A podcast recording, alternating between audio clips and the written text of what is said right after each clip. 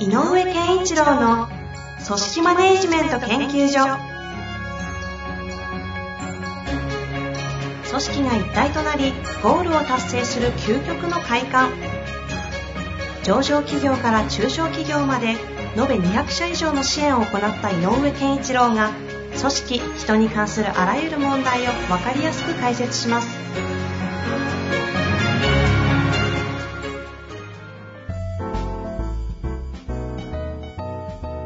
こんにちは、遠藤和樹です。井上健一郎の組織マネジメント研究所。井上先生、よろしくお願いいたします。よろしくお願いします。さて、今日もご質問いきたいと思いますが。はい。えーとですね、今日のご質問者は、えー部長さんですね。えーはい100名ほどの会社というふうに書いてあります。はい。43歳となっておりますので、いきたいと思います。コロナ禍でフルリモートの働き方になったさなか、賞与の時期がまやってまいりました。会社の業績は1割減ほどにとどまっており、一応賞与の原資は確保できたようで、評価を行うようトップから伝えられました。しかし、現実問題として働いている状況がよくわからず、どこをどのように評価すべきか非常に困っています。同じクラスの3名の部長も頭を抱えております。リモートで管理が効かない環境における評価はどのように行えばよいのでしょうかということですね。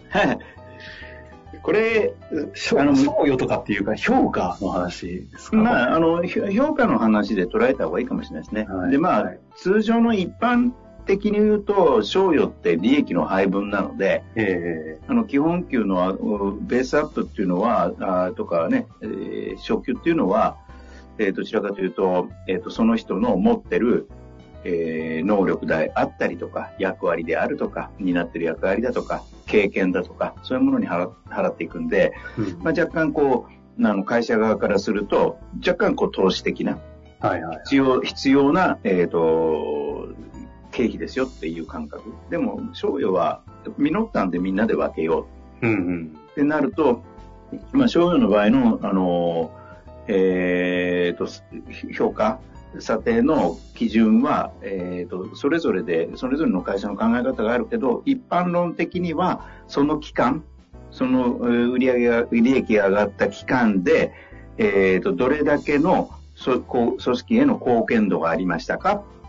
っていうのがベースになって配分を決めましょう。はい。で、これどう測るかちょっとそれぞれの会社によって違うから。だからそんなような評価をするのが普通ですよね、と。そうですね。うん。で、えっ、と、結果は、本当と出たんだけど、えっ、と、なんとなく、誰がすごく突出して、あの、り貢献したよねとか、えー例えば営業なんかで言うと、えっ、と、誰かがすごい売り上げを上げたよとか、はいはいはいとかが分かりにくいセクションであればあるほど、えっ、と、通常の年であれば、やっぱりこう、チームワークに対してどう貢献してくれたとか、うんうんうん。いうことは目に見えてるので、貢献度というのを単純に利益のための貢献というよりは、組織への貢献みたいな。ことを尺度に入れることができるし、で、皆さん入れて考えてると思う。うんで、えっ、と、それは組織への貢献っていうのは業務、担当業務だけではないから。組織だっていうことを言うと、うん担当業務以外への貢献っていうのも出てくるので。うんうん。とか、えー、なんだけど、えーこのリモート、フルリモート化の中で言うと、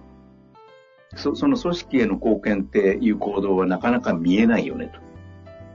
ということになると思いますね。でなるほど。うん、で通常の評価の時においても、頑張っどれだけ頑張って、えー、と力を注いでくれてるかが見えてる状態だと、ぱりあの結果が重要だとは言いつつ、大変な苦労をしたを乗り越えてやってくれたんですよっていうことに対して、えー、と評価点として加算するとかってあるけど、そこがなかなか見えにくいっていうのも事実でしょう。なるほど。うん、だからやっぱり、えー今回のこの緊急事態で起こっていたこの時期を通常の評価制度で評価制どんな評価制度をやってるかわかんないけど通常の評価制度通りでの項目で評価していいかどうかは、えー、と会社としてやっぱり考えなきゃいけないのでうん。この部長さんとあと3人の方も悩んでるんだとしたらまあ、1個あの必ずトップにぶつけてくださいと。ただ、どうしたらいいですかっていうのもちょっと脳がないぶつけ方なので、この人たちが逆に言うと、この時期だけど、こんなことは評価したいっ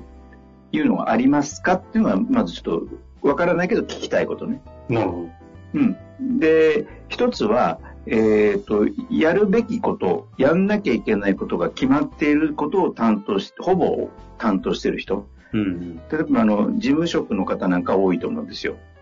あの、何日までに、例えば、き給与計算を全部無事に終わらせるとか、まミスなく終わらせるとか。はいはい。で、こういうの、あの、リモートワークでもできるので、そういうことを淡々、いい意味で淡々としっかりやってくれましたっていう人の評価ってどうするの？つまり、えっ、と、チームの中で、あ、皆さん、私仕上がったんで協力しますよなんていうこともないし、自分がやるべきことをちゃんとしっかりやってくれたと言うけど、その評価項目とか、えーうん組織への貢献という意味では、うんそんなにあ、そんなにめ、なんかこう分かるようなものはなかったよねって、うん話なので、ちゃんとやるべきことをしっかりやりましたかどうかっていうのが一つの評価の最初のスタート時点になっちゃうよね。なるほど、なるほうん。で、何か問題あったら、やっぱりその部分は少し、えっ、と、マイマイナス評価につながっていくんじゃないだろうかと。で、滞りなく問題なく遅滞なく行われていれば、それを OK っていうふうにまずしてあげないと、リモートワークやってる人がそれをマイナス評価されたら、とんでもないことないね。ど。うんうんだからそこは、あの、えーこれ今何の説明してるかっていうと、部長さんたち揃って経営者にちょっと問いかけてくださいっていう話ね。なので、あの、与えた、与えたというか、やってもらっている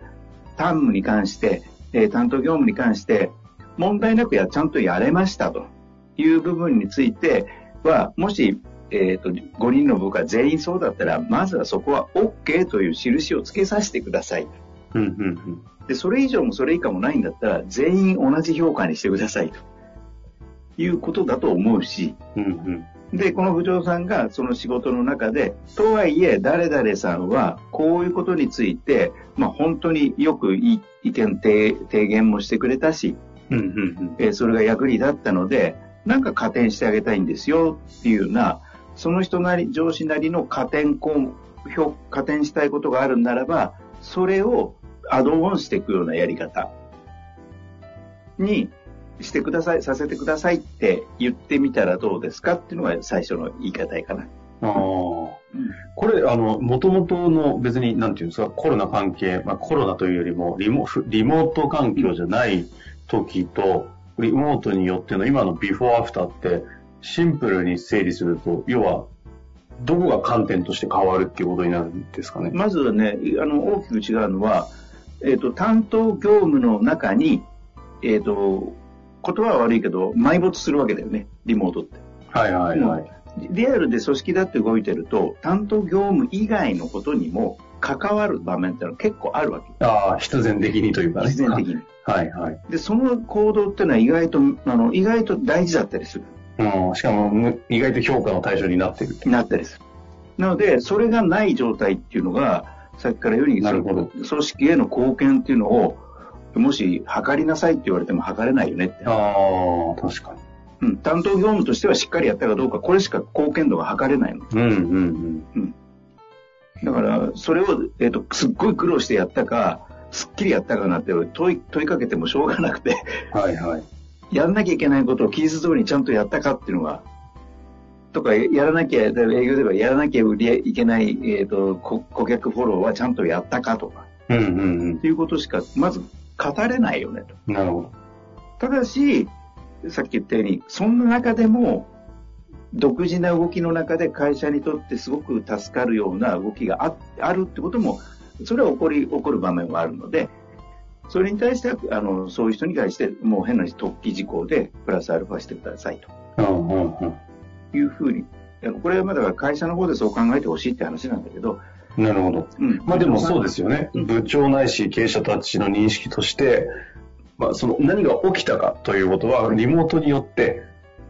その単務に埋没するしかないという環境が起きたという事実をまず全員上が認識し合わないと、評価のルールがシフトできないですよね。で、それを分かってくれない、えっ、と、えっ、と、社員からしたら不満になる。ああ、社員からしたらなんか。うん、確かに、そうですね。不可抗力ですね。やってますよって。ああ。うん。いや、非常になんか、あれですよね。あの、わかりやすく。でね、もう一個言っとくと、こうえっ、と、なので、この項目では評価できないっていうのが今回浮き彫りになりますよねっていうのももう一個言っておきたい。うん。だからそれ検証できるチャンスでもありますよって。え、ちょっとだけ具体的に言うと。あ例えばだけどさっき言った、あの、協協調性があるかないかとか、はい。っていう評価項目がもしあよくあるじゃないですか。はいはい、ありますで、ね。あったとしたときに、協調性なんて見る場面はありませんでしたけど、ああ、周りへの配慮とかって何の話ですそうかすると、あ、5段階のうち何にもなかったけど問題なかったから3ってつけていいかっていうとそうじゃないよねって話なんだよね。だからそれが、これはもう評、こういう場面の評価項目としては不適切ですって言っちゃえる。まあそうですよね。は配慮できるとかね。配慮だからあの、ね、現行制度の、えっ、と、これからのつ使い勝手の悪い部分が浮き彫りになるチャンスでもあります。ああ、そそうれを最後。後に付け加えてなるほど、なるほど。まあ現実問題として評価、評価が、評価項目とかルールが不適合になってるよねっていうところを見直すチャンスではあるということですね。はい、そうです。まあというわけで、評価、頑張ってください。頑張ってください。確かにこの時期、そろそろ多くの評価、あるでしょうね。ね、始まりますもんね。どうするんですかね。ちょっとぜひね、皆さんもあの、評価系で悩んだり考えてたり、ちょっと相談したいことありましたら、ぜひ、回答していきたいと思いますので、はい。応募をお寄せください。はい。というわけで、お願いします岩根先生、ありがとうございました。ありがとうございました。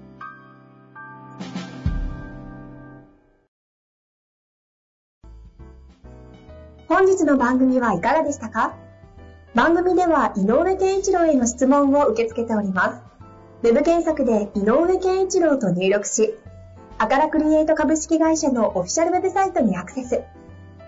その中のポッドキャストのバナーから質問フォームにご入力ください。また、オフィシャルウェブサイトでは無料メルマガや無料動画も配信中です。ぜひ遊びに来てくださいね。